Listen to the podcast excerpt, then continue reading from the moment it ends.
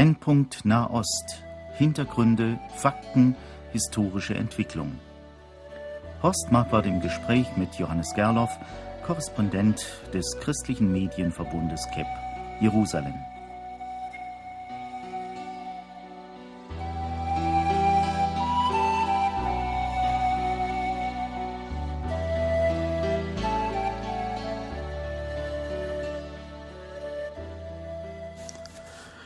Liebe Johannes Gerloff, schön, dass ich Sie telefonisch wieder hier haben kann. Es sind ja ereignisreiche Tage und Wochen hinter Ihnen, aber vor allem hinter Israel, hinter dem Nahen Osten. Wir haben so große Hoffnung gehabt, dass äh, sich vielleicht doch einiges normalisieren würde. Nun hat vor wenigen Tagen schon gleich wieder einer einen Selbstmordanschlag verübt, denn bei Beersheba zum Glück oder Gott sei Dank ist wohl größerer Schaden vermieden worden. Wie wirkt das denn auf Israel, wenn man so viel Bemühungen erkenntlich werden lässt, äh, Frieden zu suchen und dann doch solche Zwischenfälle hat? Ich denke, da kommen wir auf einen der großen Verstehensunterschiede zwischen Europa oder Amerika einerseits und Israel andererseits. Hier hat niemand gehofft, dass durch diesen Abzug mehr Frieden entstehen würde. Allein während des Abzugs haben, wenn meine Zahlen stimmen, fast 20 Mal Palästinenser auf Israelis geschossen. Dabei wurden zwei Soldaten verletzt. Wenn da jemand getötet worden wäre, wäre das natürlich im, in Deutschland in den Medien gekommen. Und es wurden drei Bomben entschärft, darunter ein Selbstmordattentäter, der abgefangen wurde. Also von, äh, dass das jetzt in Beersheba durchgegangen ist, das, das war eine, ein Loch in der, in der Sicherheitskette auf Seiten Israels oder im Sicherheitsnetz auf Seiten Israels. Und deshalb wurde das eben bekannt. Aber auf palästinensischer Seite gab es die ganze Zeit Anstrengungen, äh, Terroranschläge zu unternehmen und darüber ist man sich in Israel, in Israel auch im Klaren. Ja, das macht ja auch schon die ganze Vorgeschichte zum Thema Gaza-Räumung deutlich. Vielleicht können Sie doch noch mal in, mit wenigen Sätzen zu der Vorgeschichte etwas sagen und dann auch noch gleich, wie der Rückzug der nun verlaufen ist? Ja, also zunächst mal zur Vorgeschichte ist noch einmal ganz, ganz wichtig. Ähm, das ist nicht im Rahmen, wenn man das aus israelischer Sicht sieht, nicht im Rahmen eines Friedensprozesses zu verstehen, sondern weil, so hat Sharon schon vor zwei Jahren gesagt oder vor mehr als zwei Jahren, weil kein Friedenspartner da ist, weil kein Gesprächspartner da ist, will Israel sich besser positionieren, will Israel einfach einseitig, in dem Fall eine Trennung vornehmen von den Palästinensern, um in dem Konflikt, der wohl noch einige Zeit weitergehen wird, eine bessere Position zu haben. Ja, aber die Palästinenser stellen das natürlich als großen Sieg dar. Wir haben, wir haben das in unseren Sendungen auch schon vorweg gesagt. Sie werden äh, das Israel nicht äh, abkaufen. Sie werden ihm diesen Ruhm nicht lassen. Gegenteil, ich habe hier noch eine äh, Zeitungsmeldung von wenigen Tagen, wo einer der Hamas-Führer gesagt hat, wir werden die Ehre Israels mit unseren Füßen beschmutzen. Also es ist ja ein so abgrundtiefer Hass, der nach wie vor aus den Worten der Palästinenser spricht.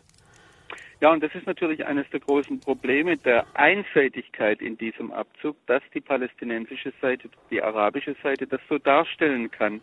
Nämlich, dass das nicht im Rahmen von Verhandlungen passiert ist, sondern dass Israel sich einseitig zurückgezogen hat.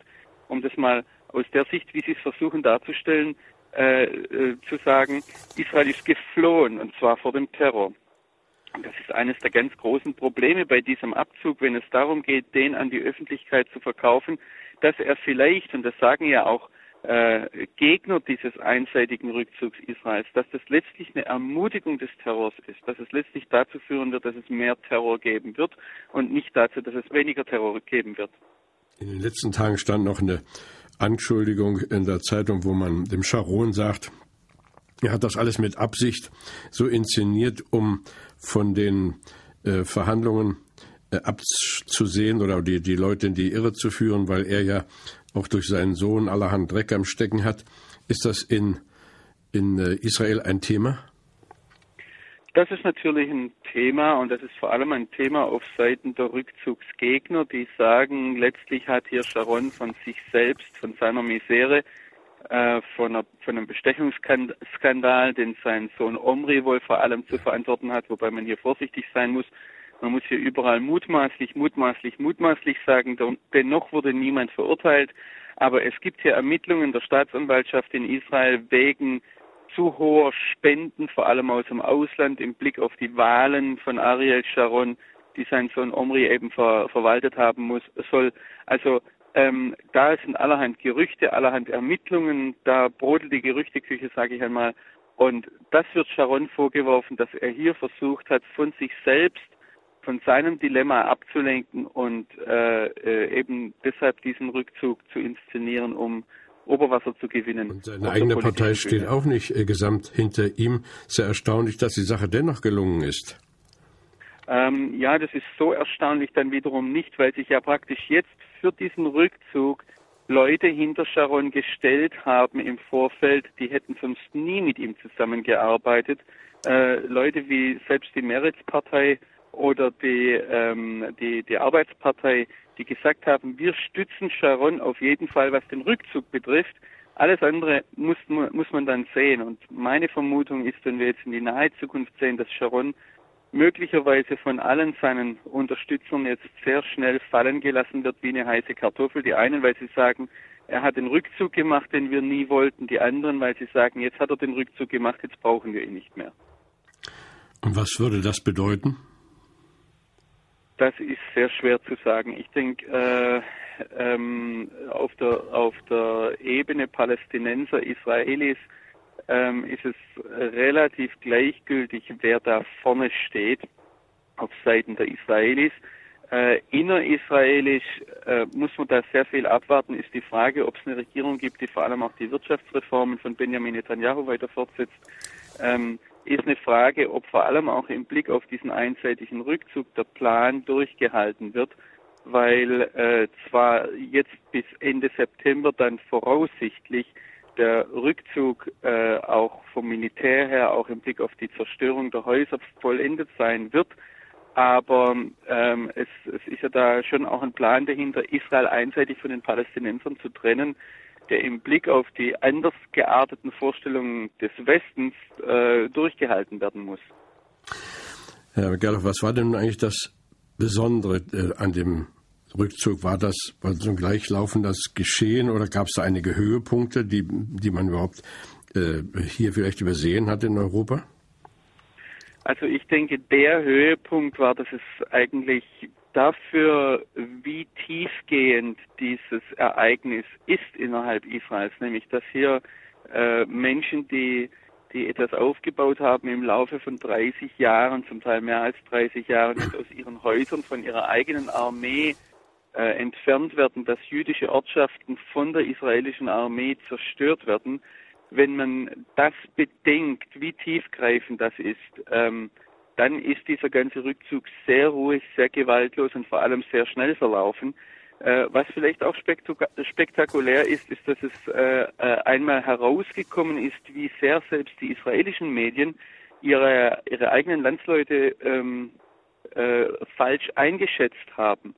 Also wenn man zum Beispiel daran denkt, dass im Vorfeld so viel vom Bürgerkrieg gesprochen wurde und man dann gemerkt hat, dass es äh, zwar zwei Anschläge gab, dass es auch äh, Handgreiflichkeiten gab, dass äh, in einem Fall wohl Verdünner geworfen wurde in, bei der Räumung von Kfar Darom.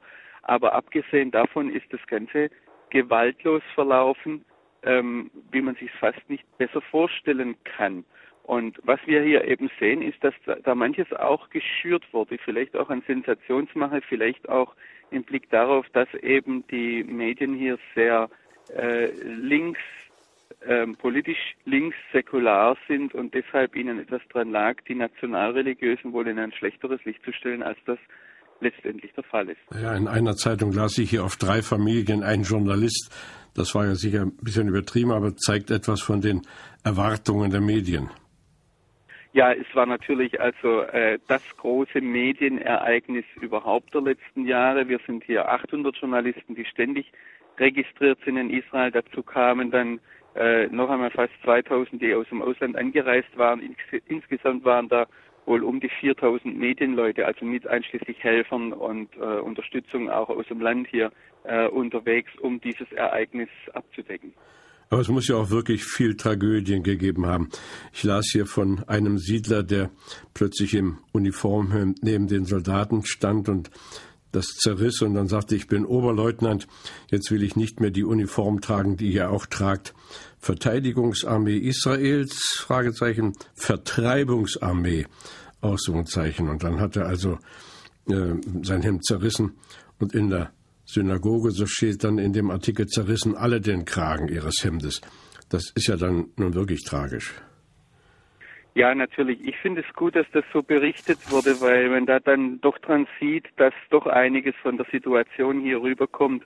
Wobei ich immer wieder darum ringe, mich zu fragen, wie, wie kann ich das wirklich Mitteleuropa vermitteln, was, was das jetzt hier für dieses Land bedeutet.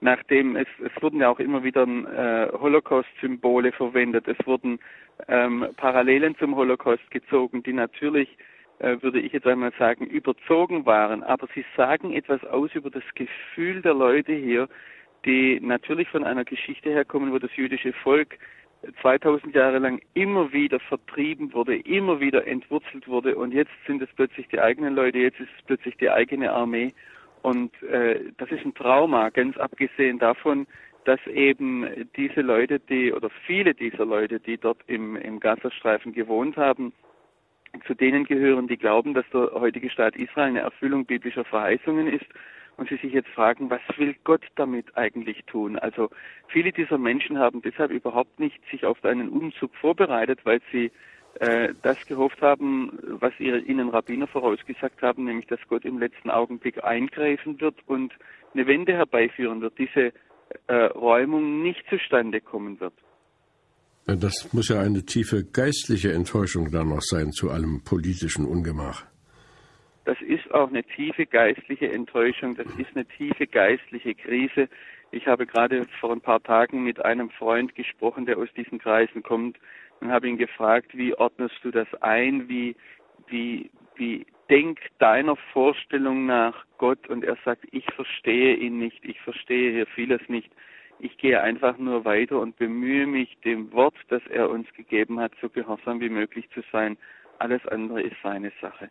Das ist, äh, denke ich, auch eine Einstellung, die wahrscheinlich viel in diesen nationalreligiösen, in diesen orthodoxen Kreisen heute äh, gegenwärtig ist. Kommt etwas von diesem geistlichen Ringen auch in den israelischen Medien zum Ausdruck? Also in den israelischen Medien habe ich es äh, bisher nicht entdeckt. Ich denke, das hängt zum einen damit zusammen, dass eben diese frommen Kreise ihre, ihre Krise nicht unbedingt an die Öffentlichkeit hängen und dass die, die, die Medien selbst eher linksliberal, linkssäkular orientiert sind. Aber natürlich kommt es zur Sprache, dass hier dass hier eine, eine Krise ist, dass hier auch manches überdacht werden muss, das, das wird durchaus besprochen und äh, kommt zur Sprache eben. Also ich habe ja nun hier in Deutschland verfolgen können, wie man auf diese Vorgänge eingeht. Bin mir nicht sicher, ob wirklich auch äh, hier die deutschen Medien erfasst haben, was da abgegangen ist. Befürchte eher nein. Haben Sie denn einen Eindruck gewinnen können von dem, was sonst noch so geschah, außer deutschsprachiges Europa ist ja viel mehr noch. Wir sind ja nicht der Nabel der Welt. Was haben Engländer, Franzosen gesagt, Amerikaner? Haben Sie da irgendwie Zugang gehabt zu Informationen? Also ich selbst verfolge natürlich vermehrt hier die israelischen Medien und wenn man dann noch unterwegs ist, dann bleibt nicht allzu viel übrig. Ich habe mitbekommen, ich, ich bin hier mit Kollegen im Gespräch. Ich weiß, dass zum Beispiel Kollegen vom BBC sich schon sehr bald beschwert haben, äh, dass eigentlich gar nichts los sei ähm, solche Dinge bekommt man dann mit oder man, man bekommt natürlich auch mit von den Fragen, die, die mir gestellt werden. Ähm, das eine, was ich vorhin schon angesprochen habe, dass die Erwartung in Deutschland ist, äh, dass man oder auch in Europa, dass man äh, das sehr stark im Rahmen eines Friedensprozesses sieht und dass man jetzt hofft, dass das weitergeht, was, was wirklich ein Missverständnis ist und was wohl zu Enttäuschungen auch führen muss, auf wessen Seite auch immer. Ähm, dass da zum Teil Verstehensgräben bestehen zwischen Europa oder Amerika und hier im Nahen Osten. Das ist äh, klar. Aber was jetzt genau berichtet wurde, sagen wir in Frankreich oder in England, äh, dazu bin ich jetzt auch nicht kompetent, um das zu sagen. Ist ja auch sehr schwierig, wie Sie uns das ja auch immer wieder verdeutlichen hier in den Sendungen. Sie sitzen dann nun nah dran, sehen diese ganzen Unterschiede auch zwischen den verschiedenen palästinensischen Organisationen. Also ich gewinne hier aus der, aus der deutschen Medienwelt den Eindruck, dass die Kräfte der Hamas ja unerhört am Arbeiten sind. So, man hat fast den Eindruck, dass sie doch wohl den Plan haben, da die Herrschaft zu übernehmen, zumindest im Gazastreifen, wenn nicht äh, auch noch in anderen Gebieten. Das muss sich doch aber auch sehr unangenehm auswirken für die Palästinenser, denn meines Wissens ist ja der Abu Massa von Ramallah in die, in die Gazastreifen gegangen, stimmt es? Ähm, ja, natürlich. Also die, die palästinensische Autonomiebehörde, die Fatah, das ist die, die stärkste Organisation innerhalb der PLO, die sind ähm, gemäßigt islamisch, würde ich einmal sagen, eher marxistisch. Ähm, die sind natürlich zurzeit sehr am Rudern, weil sie in den letzten Jahren, und dafür steht gerade auch der Name Abu Mazen, also das ist der Kriegsname oder der Kosename oder wie sagt man da auf Deutsch des äh, Mahmoud Abbas, des palästinensischen Präsidenten. Ähm, er hat in den vergangenen Jahren, man muss bei ihm im Blick auf seine Person sogar sagen, Jahrzehnten sehr auf Verhandlungen und Gespräche mit Israel gesetzt und dass dieser einseitige Rückzug jetzt nicht im Rahmen von Verhandlungen stattfindet, sondern einseitig ist natürlich ein Riesenschlag für ihn. Das bietet Rückenwind für die radikal-islamischen Organisationen, die Hamas, den islamischen Dschihad oder auch äh, marxistisch-leninistisch, also kommunistische Organisationen wie die Volksfront zur Befreiung Palästinas oder die DFLP, das ist die Demokratische äh, Front zur Befreiung Palästinas, alles Gruppen, die den Friedensprozess, Gespräche mit Israel abgelehnt haben, die schon von Anfang an gesagt haben, daran werden wir nicht teilnehmen, deshalb auch für den Terror hier verantwortlich sind und die das jetzt ihren Leistungen zugute schreiben, wenn Israel äh, sich zurückzieht. Äh, Zacharias Beide, das ist der äh, Leiter der Al-Aqsa-Märtyrerbrigaden in Jenin, hat vor ein paar Tagen das ganz gut zusammengefasst. Er hat gesagt, wir haben Blut bezahlt und Land dafür bekommen. So werden wir weitermachen. Und die Israelis tragen das mit Gelassenheit oder mit wachsendem Ärger, mit wachsender Wut? Ähm, auf israelischer Seite ist man hier äh, sehr desillusioniert, rechnet eigentlich gar nicht mehr mit, äh, mit einem Gesprächspartner, habe ich manchmal Gefühl, das Gefühl, sondern äh, fragt sich einfach, wie kommen wir mit dieser Situation am besten zurück, zurecht. Es ist äh, kein Zufall, dass Ariel Sharon in den letzten Jahren immer wieder betont hat, dieser Krieg dauert schon 120 Jahre. Er sagt es dann nicht so, aber es klingt irgendwo durch, wir werden den auch nochmal 120 Jahre überleben, wenn es sein muss. Also ähm, diese Frustration ist irgendwo da und man ist vielleicht in Israel auch weniger ähm, illusionsgeladen im Blick auf die Friedensbereitschaft der Palästinenser. Man weiß hier um die Propaganda, zum Beispiel in den palästinensischen Schulbüchern, in den palästinensischen Medien. Man weiß, was die Hamas sich auf die Fahnen geschrieben hat. Man weiß, dass es auch rundherum noch Staaten gibt, von Saudi-Arabien bis zum Iran, die das Existenzrecht Israels und auch die Existenz Israels noch gar nicht anerkannt haben, sprich am liebsten hätten, dass dieser Judenstaat verschwindet aus dem Nahen Osten. Von daher, hier ist man in Israel vielleicht etwas realistischer als in Europa, ähm, wo man meinem Eindruck nach in Europa doch viel mehr das Gefühl hat, na, die müssten sich doch jetzt mal zusammensetzen und endlich äh, zu einer Lösung kommen. Ja, herzlichen Dank für diese Einschätzung. Jetzt äh, wieder zurück zum Eigentlichen. Wo sind denn die Ausgewiesenen geblieben? Ähm, ja, also zunächst einmal ist, äh, war vorgesehen, dass sie im Vorfeld sich bei einer Behörde melden, die extra für sie eingerichtet wurde. Ähm, die heißt hier abkürz, äh, abgekürzt CELA.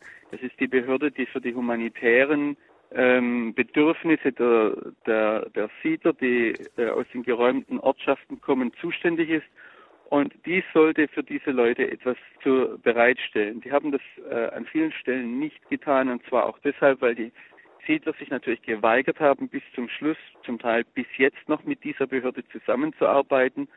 Und äh, da ist jetzt ein großes Dilemma entstanden äh, weil manche Leute jetzt auch äh, auf der Straße sitzen. Also ein, ein Teil, die sich rechtzeitig gemeldet haben, die sind wohl umgezogen, wobei es auch da Probleme gibt. Es wurden ganze neue Dörfer aufgestellt. Da hat man im Schnellverfahren Fertighäuser hingestellt, aber nicht mit, mit deutscher Qualität Fertighäuser. Man nennt, mit, man nennt die hier Karavillen.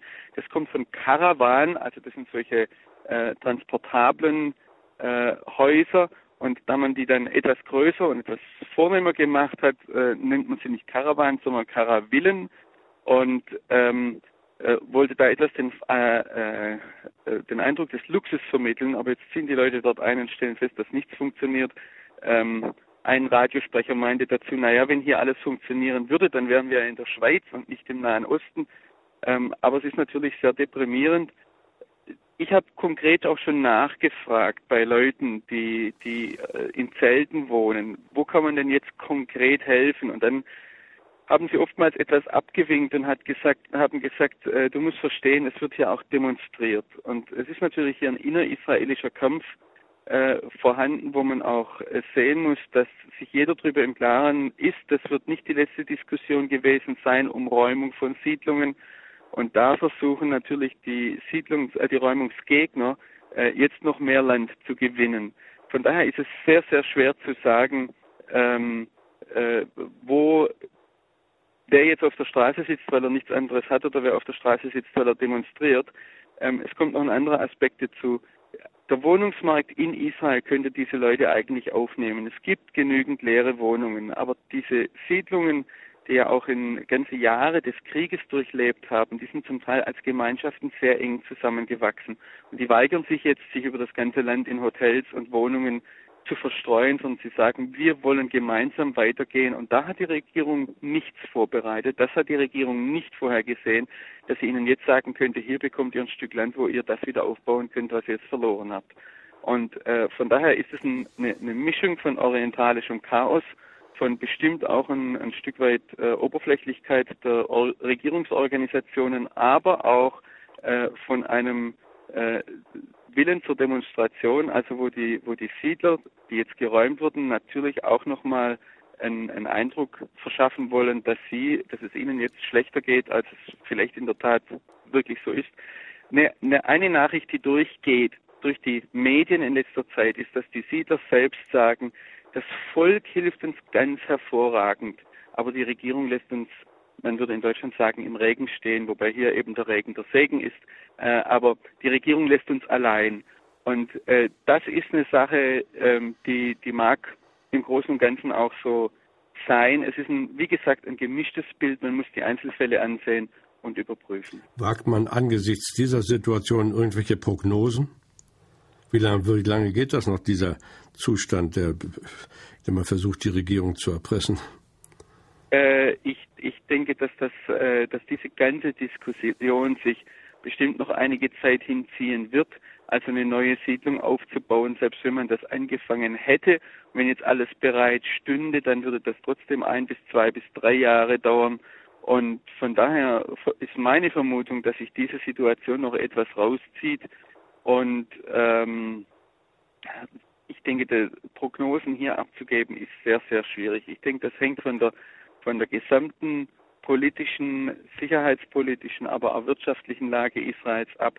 Angenommen, die Börsen blühen jetzt und es bricht der Friede aus, dann werden die Siedler sehr schnell vergessen und absorbiert werden.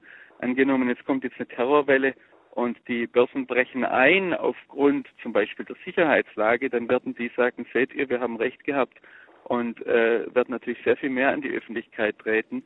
Äh, wir hatten übrigens gerade im Bereich der Regierung, des Regierungsviertels in Jerusalem äh, in den letzten Jahren immer wieder monatelang Zeltstädte. Von daher wäre das nichts Neues in Israel. Herr Gerloff, was wissen Sie über die Entwicklung im Gazastreifen unter Aufsicht der Hamas? Gibt es da verlässliche Nachrichten? Also Aufsicht würde ich das nicht nennen, weder von der Hamas noch von der PA. Ähm, ich denke, äh, ich war jetzt seit, seit zwei Monaten nicht mehr dort. Ähm, es ist so, dass, dass ich weiß, dass dort auch in letzter Zeit ja Leute entführt wurden. Ähm, es war vorher schon sehr undurchsichtig, wer wirklich an der Macht ist. Es ist ein Chaos dort. Ähm, es äh, ist an vielen Stellen auch äh, unsicher, selbst für Einheimische. Und von daher ist die Lage sehr, sehr undurchsichtig. Ähm, ob die Hamas jetzt wirklich so viel Einfluss besitzt oder eben viele Waffen besitzt und das radikale Element ist, dass hier stark äh, aufwühlt, das ist, denke ich, erst langfristig zu sagen. Ich vermute einmal, dass die Mehrheit der Bevölkerung, wie das immer so ist, mittreibt und äh, versucht, möglichst gut zu überleben. Ja. Die Frage ist wirklich, wer hier die Oberhand gewinnt. Äh, wird es die palästinensische Autonomiebehörde sein, wird es Hamas sein oder werden die sich irgendwie miteinander arrangieren können? Aber das jetzt vorauszusagen, ist sehr ja. schwierig. Ich denke, wir müssen jetzt auch zuerst mal den Abzug abwarten, bis diese Gebiete dann übernommen werden. Da werde ich hoffentlich dann auch in den nächsten Wochen, Monaten auch wieder in den Gazastreifen gehen, um mir das anzusehen und äh, wird dann vielleicht genaueres sagen oder noch verwirrter zurückkommen. Das ist auch immer eine Möglichkeit, ja. wenn man dorthin geht und Leute befragt. Ja, also wir sind gespannt, was Sie dann zu berichten haben. Wir gehen ja, Herr Gerloff, davon aus, als Christen, dass die Entstehung des modernen Israel etwas mit Erfüllung biblischer Prophetie zu tun hat. Und daraus folgt jetzt meine Frage. Ist eine biblische Bewertung möglich? So wie nationalreligiöse Kreise oder sagen wir einmal bibelgläubige Kreise im Judentum heute am Ringen sind, so ist mein Eindruck, sind auch viele Christen am Ringen darum, wie das zu verstehen ist. Äh, die, die vielleicht einfachste Lösung ist, auf die Gottlosigkeit Israels zu verweisen und zu sagen, es gibt in der Bibel ähm, immer einen Zusammenhang zwischen dem Gehorsam Israels und dem Landbesitz Israels. Ich weiß nicht, ob das die richtige Deutung ist, denn dann hätte Israel dieses Land nie besitzen dürfen. Nach biblischem Zeugnis war immer eine Mehrheit des Volkes entweder opportunistisch, also hat sich nach dem Wind gerichtet oder aber gegen seinen Gott gewandt. Also von daher ähm, habe ich meine Probleme mit dieser Deutung. Ich denke, es ist eine Frage auch, ähm, ob Gott uns vielleicht als Heidenvölkern etwas dadurch sagen möchte. Immerhin werden die Heidenvölker nach Joel 3 danach gerichtet. Gott sagt dort, wie sie sich dem Volk Israel gegenüber verhalten haben und ich zitiere jetzt Joel 3, dass sie mein Land geteilt haben. Und da ist für mich die Frage, was, was das vielleicht uns sagen möchte. Ein weiterer Aspekt ist, ähm, dass ich denke, dass auch die Palästinenser eine Chance haben sollen, sich für oder gegen Israel zu entscheiden. Und äh, da sehe ich auch eine Entwicklung, die vielleicht von Gott her im Blick auf die Palästinenser zugelassen wird. Mein Vorschlag im Moment ist, diese Dinge ähm, miteinander zu besprechen, mit ins Gebet zu nehmen, die Bibel noch einmal genau darauf hin zu lesen und ähm, zu fragen, Herr, was willst du dadurch sagen? Ja, herzlichen Dank auch dafür, dass Sie das so zurückhaltend beantworten. Ich habe immer ein bisschen Sorge vor den Menschen, die für sich beanspruchen, prophetische Gabe zu haben und so klare Aussagen machen, die sich dann aber doch als trügerisch erweisen. Auf jeden Fall wollen wir weiter unsere Hände falten für Israel, wollen das auch für Sie tun, Ihren Dienst, Ihrer Familie. Herzlichen Dank für dieses Telefoninterview. Wir melden uns dann wieder zur gewohnten Zeit in einem Monat. Auf Wiederhören. Shalom, shalom.